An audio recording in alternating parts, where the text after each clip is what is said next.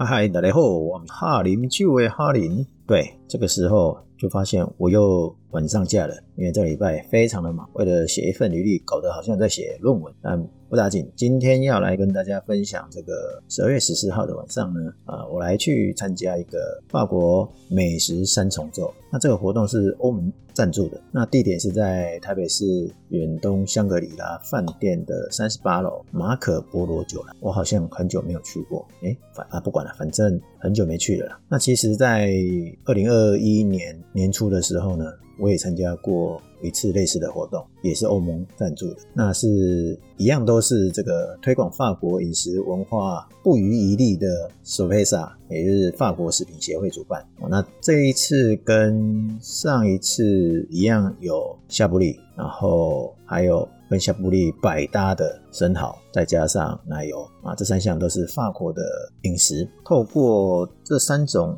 的互相撞击，看能撞出什么火花来。那当然了。这个分开吃当然都可以，那没有试过的就是三个一起来，或者是两两一起来。那这一次跟上次最大的差别呢，就是更高了，地点更高了，嗯，三十八楼嘛。好啦，因为上一次是在一楼的欧式庭园，我那风格就不一样。那十四号那一天我到了现场，其实我很注意啊，大家的穿着，为什么呢？因为那个邀请信件里面啊说的。注意事项啊，他写着说要大地色系正装，然后还刮胡，穿着拖鞋，素无法进入会场。然后我就在想说，是有谁穿着拖鞋来参加的活动？上一次一楼的庭院这种这种模式，有人这样进来吗？我怎么没有印象？好啦，那另外一个就是说大地色系洗下面毁，然后我当天是穿了黑色的黑色的衣服，黑色的裤子，还有 黑色的外套。那对啊，我这是柏油路的颜色。如果你要问我的话，我只能说，对我是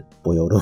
哦，那当然啦，就是说大地是什么颜色？难道是绿色？因为是绿地，还是青天白日满地红，所以要穿红色啊？不管了，反正呢，当我到了现场，因为还蛮早到的，所以看了很久。嗯，我这些想法都是多余，因为人家没有那么严格。那当然了，在活动是六点半就要开始，那我六点半就早一点点，在六点二十就出现了。那现场摆设还没有完全到位了，那。这样也比较好拍拍照，跟上次之前来比啊，上次就很拥挤的场地啊，然后拍照就很辛苦，然后因为大家就一窝蜂，那这一次选的空间算。蛮大的。那这一次跟上一次的比较来讲啊，应该是说上次一样是说这个媒体业界的，但是这一次呢比较多是 KOL 或者是所谓网美，因为很明显好几位拍起来就应该不能叫专业，因为专业的摄影人员还是有的是说，你看他们一直在瞧姿势，那就是摆明的是网美。哎，我不能，当然也不能用这样讲，我只有看到名单报道的时候，你会看一下名单嘛，就跟我同一页，你就会发现好好好多人。都是完美啊！那当然，我有听到接待人员啊私底下也说，这一次的颜值相当的高啊。对，没错，因为上次很多都不是。这一次的活动呢，是采这个开放式的方式，自己取餐，还有那个取酒。那当然，再加上服务人员呢，哦，餐厅的服务人员就会不定时的拖的这个盘子，那主桌的去问说啊，要不要小披萨啦，或者是炸物啊，还有那个烧烤系列一些食物，我就会不定时的来各桌一个一个询问，其实算服务很好哦。当然了，因为这是马可波罗酒廊，当然比较不一样嘛，那也可以看得出来，这次主办算是改进很多。场地当然也很大，那座位呢比上次来讲就舒适很多了。那其实跟上一次比最大的不同呢就是呃，算是没有花很多时间在解说哦，当然是还是有介绍啦，只是说重点可能比较放在所谓的自由体验，并并且呢有一些提示，他们做了立牌，然后放在。呃，一开始你要开始这个取餐的时候，旁边就有一个立牌，那上面就会写三个步骤。你咬一口奶油，那搭它的，它上面写的是吐司，但是实际上呢是 b a g u e 那个长棍面包哦，所以搭它的发棍呢，品味它奶油淡淡的榛果味道跟新鲜的口感哦，这是它的第一个步骤。那第二个步骤呢是将生蚝肉呢放入口中，跟发棍。一起咀嚼，使这两种一起结合哦，并享受食物融合后的散发的香气，你一定会很怀疑。其实我当下也很怀疑，你要吃面包又要吃生蚝，然后两个一起融入，那奶油可以跟生蚝配，很多人应该是没有试过。但是啊，我在法国吃餐的时候。尤其是去波尔多的海边 o c a s i o n，吃大盘大盘的生蚝，其实它上面也是会有奶油。可能在台湾你很少这样吃，所以这个不一定有这样的想象结合。好，总之它就是告诉你奶油是可以一起这样做的。好，那再来就是第三个步骤，就是说把奶油跟生蚝咀嚼之后吞下去之之后呢，再喝一口夏布利的葡萄酒。感受香气跟味道是否一致？看起来这三个步骤好像是分解动作，然后看起来也很简单嘛。但其实要给白一点呢，就不止。什么叫做要给白一点？就是你知道吗？现场奶油总共提供了五款，然后发棍呢就有三种，其中有一种还有是酸种面包做成的发棍。然后呢，生蚝有四款，葡萄酒有。五款，那更不要说还有其他的餐点，例如说什么蜜汁烤猪肉啊，还有盐烤鲑鱼啊，还有类似那种口袋饼。那这中间呢，还有邀请高雄的发餐的名厨简天才主厨来特别设计温生蚝，呃，奶油做生蚝。我跟你讲，一个晚上忙着品尝这些就有够你忙，真的。你看哦，这个面包加。奶油三种面包再加五种奶油，你就可以配出十五种吃法。然后你再搭上四种生蚝，这样就几种？六十种哦，好像不止哦。你看嘛，还有葡萄酒。好啦，所以对晚上就忙着这些就好了。哦，那当然除了主持人开头的稍微解说为什么这一晚有这样的活动啊，然后大家可以好好品尝。那也由这个马可波罗的。酒廊的侍酒师应该是马可波罗的，反正不管，就是有请侍酒师李聪树来做奶油、生蚝还有夏布利葡萄酒的综合解说。因为时间的关系，所以呢讲得很急，但没有不好，因为影片也有放一段，那只不过跟之前不太一样，影片没有放那么那么久啦。上次还比较惨，上次那个影片还坏掉。不过呢，哎，你知道吗？那个侍酒师李聪树呢，我看到觉得说，哎呦。这不是有录影片的 YouTube 吗？居然是今天的解说葡萄酒跟这些食物的讲者之一好啦！其实他不是专门在做讲解，因为他也很忙着在后台要开生蚝，然后试酒啊，这个后台的工作有够忙的。那所以其实当天的解说并不会很多。那这几天我就在这几项产品的工会或协会的网站呢，找了当天的吃的东西来做。补充哦，当然，呃，第一个就是夏朗的普瓦图乳制品合作协会，然后马雷恩欧雷红生蚝品质联会，以及这个很爱喝的夏布利葡萄酒的布根地工会。我们来先说这个奶油哈，奶油其实跟葡萄酒一样啊，在法国，葡萄酒、奶油这些都是有所谓的产地认证的制度。那产地认证的制度呢，事实上呢是欧盟国家的共识啊，尤其是法国重视这个物品的来源啊，所以除了葡萄酒以外啊，其他的农产品也都有这样的观念，所以在购买食品的时候呢。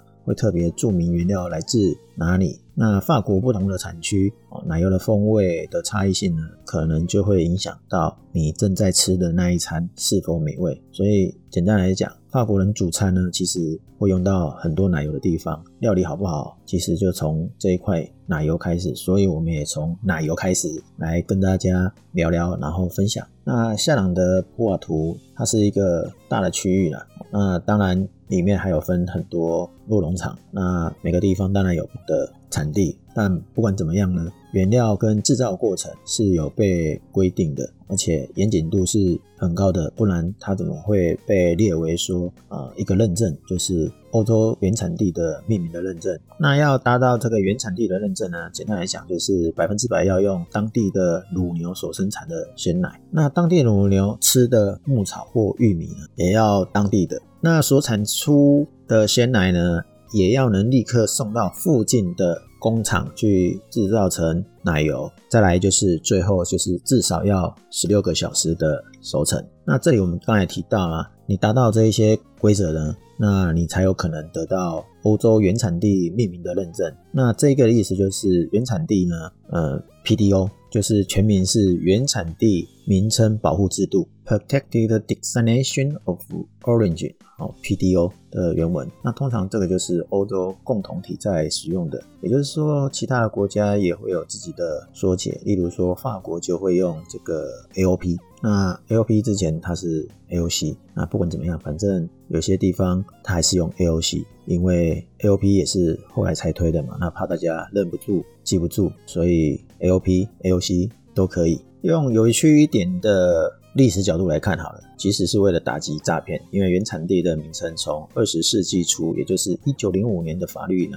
就开始建立的。除了是要保护当地的产品来源嘛，然后因为有诈骗嘛，都假装说你是这个产品的来源，事实上你可能偷天换日用别的地方的嘛，所以这个认证才会推出来。那当初是为了。保护葡萄酒市场的法令，在一九三五年的时候，他创建了原产地名称。那他本来最早一开始只有适用在葡萄酒跟生命之水。那生命之水就是这个白兰地的亚马邑哦。那后来才是除了葡萄酒以外的米根食品也跟着开放。那这个就会是比较近现代的，一九九零年。那因为法国农产品的增值政策呢？激发了欧洲法规的发展，所以一九九二年呢，欧盟也跟着 copy 了法国的这个概念，然后才往外推展。哦，那往外推展的时间就已经是来到二零零九年，然后一直在二零一二年的一月一号开始呢。如果你是在欧洲注册，想要卖相关的产品呢，就必须要有相关 PDO 的术语。那我们可以简单的说，PDO 的标章，它就是负责保护整个欧洲的产品，它只是要证明产品的真实性，并保证这个地理的来源跟它传统知识的尊重性。好了，那。当天晚上有五款牛奶，不对，五款奶油，它分别其实是四个品牌。那我快速来跟大家分享这四个品牌五个奶油的重点特色。像第一款 A H I L E U R I A L，它就有两款。那 E U R I A L 这家公司是多项专业的公司，它本身是呃食品公司，也是乳制品的合作社。那它有两个品牌，当天也吃了这两个品牌，一个是 Grand Fermage，它的特色呢就是按照新鲜牛乳啊有机熟化要达到十二个小时，这是他们的一个传统方法制作，所以这样制作下来呢油脂很不一样，那它带有坚果的风味，八十四帕的高炉脂低水分，那让这个。千层类的烘焙食品更酥脆，是可以说是专门为了面包店跟食品工厂去设计的。那另外一个是 Common Taste，那这一款牛奶的风味养成呢，是来自至少十二个小时以上的熟成发酵，所以吃起来有点清爽而香甜。那最厉害的是这个 a h i a 的呢，就是 U U R I L。这家公司呢是采用合作社的方式，这是一种比较特殊的方式，跟我们一般的公司行号不太一样。它是把各个弱农业整合起来，是一种支持法国农业的发展。那这种架构呢，事实上已经运作了一百五十年。那合作的使命呢，不是向他的股东支付报酬，对，应该叫支付报酬，就是赚来的钱其实不是纯粹给股东啊，而是他在确保啊每个成员。啊的职业的未来，因为每一个职员或者是每一个加入这个合作社的成员呢，都是养殖牛羊的弱农业或者是有机农场的主人，那是一种未来为未来做准备的一个再分配的模式，所以这种合合作模式呢是比较长期性的啊，这样做的结果呢，就是公司的利润呢不会啊被重新被分配掉。而是被保留下来，确认这个公司就是大家的公司，或是确认这个合作社呢未来几年的财务呢是稳健的。那当然，透过这种方式啊，如果他们愿意的话呢，每一个老板呢，他们都能把他的农场传给下一代。那我看这个当然会很有感，因为今天我刚好参与了读书会，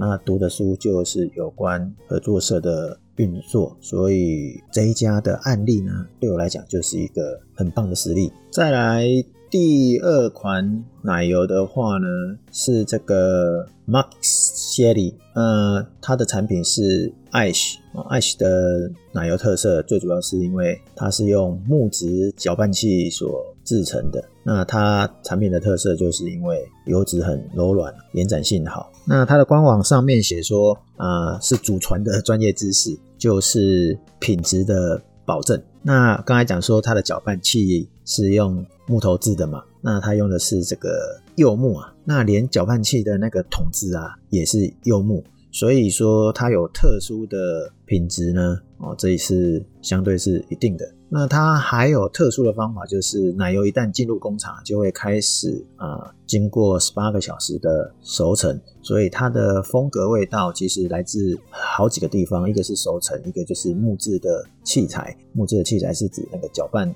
棒子跟那个桶子。那当然它也会有。榛果的气味，所以对这个处理面包类的酥皮或糕点是很好的自然的味道。所以他们说他们的产品是糕点的必需品的 king 啊，就等于你一定要用它，你没有用它，你会觉得你的产品有点弱啊。好，再来第四款呢，第四款是这个潘普利。潘普利的奶油呢，嗯，特色是因为一九零五年才创建嘛，算时间比较晚一点点。但是它的乳品厂呢，其实是跟十九世纪末的根瘤芽危机是有关的。根瘤芽危机其实是讲葡萄酒会最常遇到的，就是只要你的葡萄树得到根瘤蚜虫病呢，几乎就是挂点，甚至是灭绝。但不管怎样，反正它是为了对抗这件事呢，才发展乳品。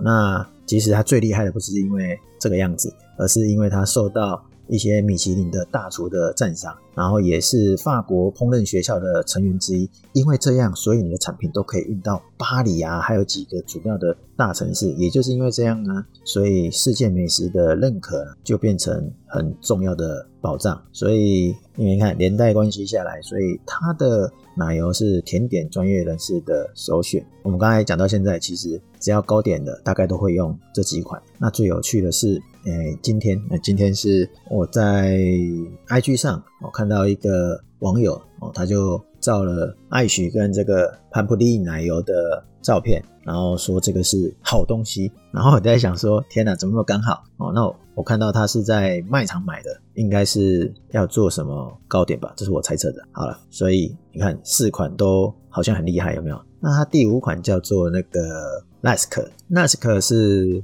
一八八四年的时候在这个莱克城堡。创建的也是我们今天讲这个夏朗德普瓦图第一个获得 AOP 认证的奶油厂哦。那它的特别是因为它在鲜奶油里面呢添加了天然的乳酸发酵剂，然后放了十六个小时之后让它发酵熟成。那它这样会带有一点青草的清爽以及榛果的香气，那当然口感也就会跟着细腻滑顺。所以所有的奶油。都有榛果味，只是榛果的味道呢是轻的还是重的？那它会不会夹带其他的芳香？很特别吧？那关于生蚝呢？它有四款，一开始只吃一号跟二号，配着夏布利的葡萄酒。那当然配夏布利的葡萄酒，它也只会叫你先试着第一款跟第二款的夏布利葡萄酒。那我大概是连续吃过三轮之后呢，它才开放三号跟四号的生蚝，然后也开放了三号酒跟四号酒让你去做搭配。那生蚝上面呢？也有这个 IGP 的缩写，那它的原文的意思呢，就是地域保护标志，也就是当天晚上马雷恩欧雷红生蚝的欧盟高品质的认证。因为以外观而言呢。这个欧雷红生蚝呢，它是比较细长的外壳，那肉质呢是比较柔和的，吃起来口感呢一定会有咸味跟这个微微的坚果味。那当然了，你也可以说它是一种甘甜味的象征啊，只是很明显的，它就是会有坚果味，你会觉得很不可思议，但是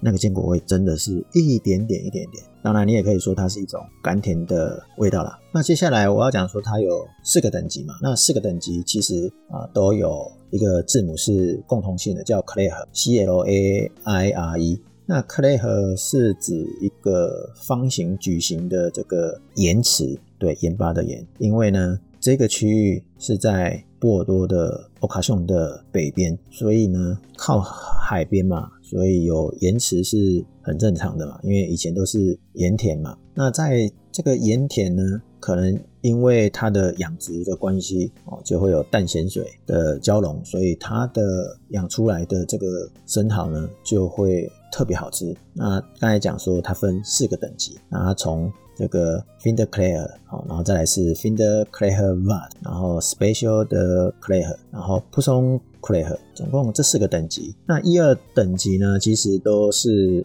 养殖二十八天。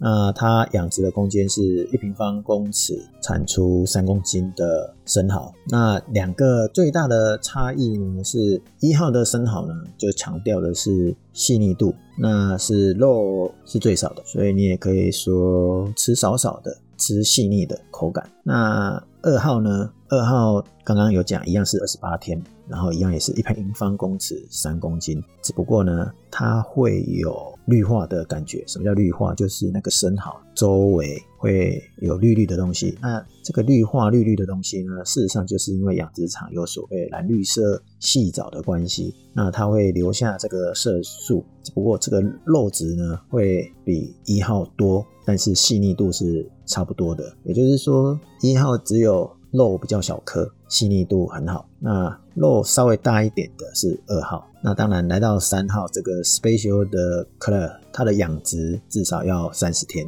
那相对它的肉质就很饱满，味道就很浓郁，香气就很明显。据说呢，哦，网络上的资料写的会比外海生长的生蚝呢长得还要好。好啦，那最高等级的生蚝呢，听说只有少数专业的养殖场才会去养殖，也是专业的人才才会去干这件事情啊，因为它就是要。专门出给特定的顾客的，所以在这个盐田池里面呢，至少要养了四个月，每一平方公尺最多只有五颗。当然不是说一个盐田池里面的只能生产五颗，而是说它可能生产了很多，只是很多里面只有五颗是符合品质水准的。好，所以这样的四个等级，其实当天只有看影片。介绍虽然远远的看不出来，然后影片其实也没有讲很多这样的内容啊，所以在还没有看这些内容的时候呢，我最后都是一直在吃三号跟四号，尤其是在搭葡萄酒，我觉得三号根本是通用型的，全搭任何一支葡萄酒。那四号呢，我个人认为就会比较搭后面两款葡萄酒。那当然二号呢，二号的生蚝就很搭一号跟二号的葡萄酒。那如果不太敢吃生的生蚝怎么办？生蚝对它就是生的嘛，所以叫生蚝。那所以才会有这个简天才主厨帮你弄一个温生蚝来现场。对，这个温生蚝不是茶经里面的 KK。哎，如果还没有看茶经的，可以看一下这个台湾的戏剧还不错。那我刚才讲那个 KK 就是艺人温生蚝所扮演。好。我要拉回来，那把生蚝弄成熟的，那应该就敢吃了吧？哦，当然我那一桌。很特别，有一个女生是连熟的都没有那么敢吃，那她真的是浪费了。对，整碗有很多生蚝让你吃。好，那温生蚝它的做法其实就是用大量的奶油加上柚子汁去熬煮，然后以及把这个绿竹笋呢切丁入酱淋在生蚝上面，所以哇啦，这个温生蚝就出现，让不敢吃全生的至少还有温热的生蚝可以。吃看看，当然了，吃了两颗以后啊，我还是吃纯的生蚝就好，因为搭配夏布利呢，葡萄酒还是生蚝比较 match，就是比较这个融合度比较好啊。因为你搭这个温生蚝的奶油就太多了。好，最后我们来讲一下夏布利的葡萄酒，它总共会提供这个五款，虽然一开始只会出现四款，但酒后要多寻。哦，就是你要去多多的巡逻啊，才不是的，就是你喝过好几轮以后呢，第五款才会浮现，因为呢，这两天跟我的朋友在聊天的时候，他说他同事有去，然后一直在抱怨说没有喝到第五款，没有喝到第五款是你自己不去喝，不是人家没有提供啊，所以没什么好怨的。不过他讲的那个同事我知道，他要坐在我隔壁，我就看到他们一直在聊天。好，那第一款这个上场的是小夏布利哦，二零一九年的。那葡萄树龄十五到二十年，在不锈钢槽里面去进行酵母菊乳酸发酵。那这个口感上真的很淡，因为嗯小夏布利嘛，应该也不能这样讲。反正对我来讲就是很清爽型的，那有一点点金银花的味道。对，听说很多人不知道金银，好吧，这个有空大家 Google 一下金银花大概长什么样子，那有机会去闻一下它的味道，反正就很清香清新。那当然，最后夏布利还是会有带有一些柑橘味的味道出来啊。那第二款是 Domain Bio Ho Simon，那这一款是二零一八年的。那葡萄树林呢，据说有七十年手工采收，也是不锈钢发酵，但是有做温控发酵。然后呢，经过十二个月的培养，那。十二个月里面有百分之八十是在不锈钢桶，二十帕是在橡木桶。那这一款对我来讲是香而轻盈，那柑橘味就比第一款的小夏布利呢更为明显。只是我为什么感受不到桶味？不过后来想想也对，因为只有二十帕而已，你要感受到好像有点难度。不是啊，我之前二十帕的橡木桶都可以闻得到啊。好了，不管了，我们来讲第三款。第三款的夏布利呢是一级元，Domain Christian。哦，那这个夏布利的一级园呢，它有生蚝壳化石的沉积，什么意思？是这个葡萄园的那个环境是有生蚝壳的化石，所以就比较搭吗？我猜的。那它也是人工采收，为了确保它的皮跟这个葡萄籽的完整，所以它用气囊压榨的技术去取得葡萄汁，然后再把这个葡萄汁跟当地的酵母放在不锈钢桶里面去做发酵，那陈酿的时间呢是放在橡木桶，但是不超过一年。那这一款对我来讲就丰富的香气，而且。有那种对我来讲可能是不知名的白花，因为我想不出来是什么白花，只是印象中是白花，对，好像很复杂。但不管怎么样，它还有水果的气息，只是最后的柑橘跟柠檬香气的这个回味，就是从后面再吞食回来。对，反正呢，我会觉得这一款呢酸度算是均衡的舒适，我很喜欢这一支。嗯，简单来讲就是这样子。好，再来。第四支呢，也是一级元，二零一八年的 Domain Shampoo et Bonnetot 嗯，应该这样念，如果我没有念错的话。好啦，反正我会写文字出来，那个大家有兴趣找的话，可以去找看看。那这一支开头对我而言就是很清新、干净而锐利，很有矿物感。虽然一样也有白桦的香气，那口感上是也是轻盈。但是它圆滑，它很像咀嚼面包后的一个香甜感哦。忘了说，这个这支酒的葡萄树是二十五年以上，那用在地的酵母，然后用温控的不锈钢桶进行发酵，然后再经过这个乳酸发酵后的葡萄酒的酸度会比较缓和，所以酸度没有那么酸。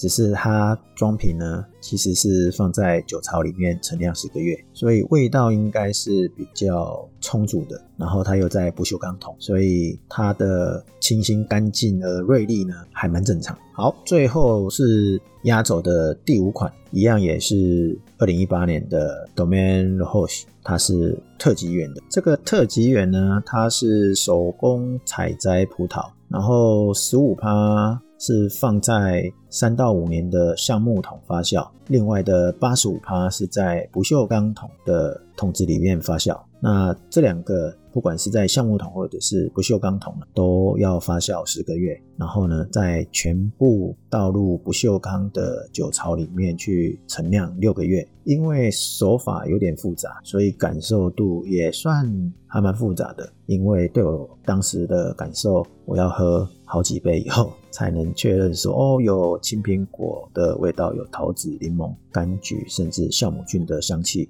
那喝起来呢，却有奶油感跟这个。吐司的甜度，只是想说，橡木桶不是不多吗？怎么会很有这个奶油的感觉？算是很有趣的一款，是蛮适合搭第四号的生蚝。只是多吃了几颗以后，我还是个人比较偏好第三号的生蚝，就很刚好了。好啦，虽然当天喝很多，但没什么醉。因为也吃很多，而且一边吃一边在做自己的小笔记。我觉得我的同桌应该觉得我是神经病才对，因为呢，他们有聊天，然后呢，我又很严肃的在吃这些东西、喝这些东西的时候，他应该觉得我很难搞。虽然有小聊了一下，哦，知道是这个媒体业的，好，那至少我是带着满足的身心离开的，实在要感恩在现今有这个。欧美孔的疫情状况下，因为欧盟的活动支持，才能参加这个纵享欧洲美食文化的活动。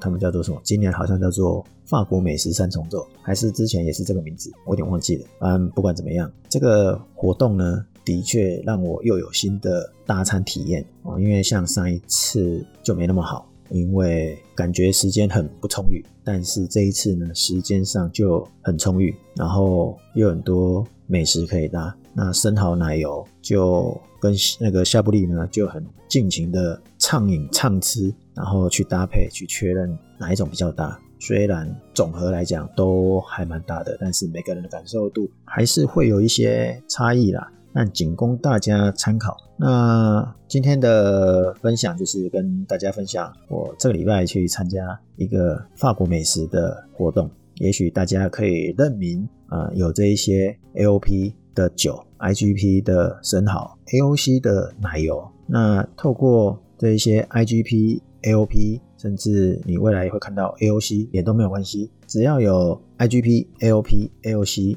的字眼。那你就会知道它是有所谓的原产地的保护标志，不管是地理保护或者是原产地的命名保护，那大家都可以安心去享用。那我们今天的分享就到这里。如果大家有吃到相关的产品，买到相关的产品，欢迎来跟我们分享讨论。我们下次聊，拜拜。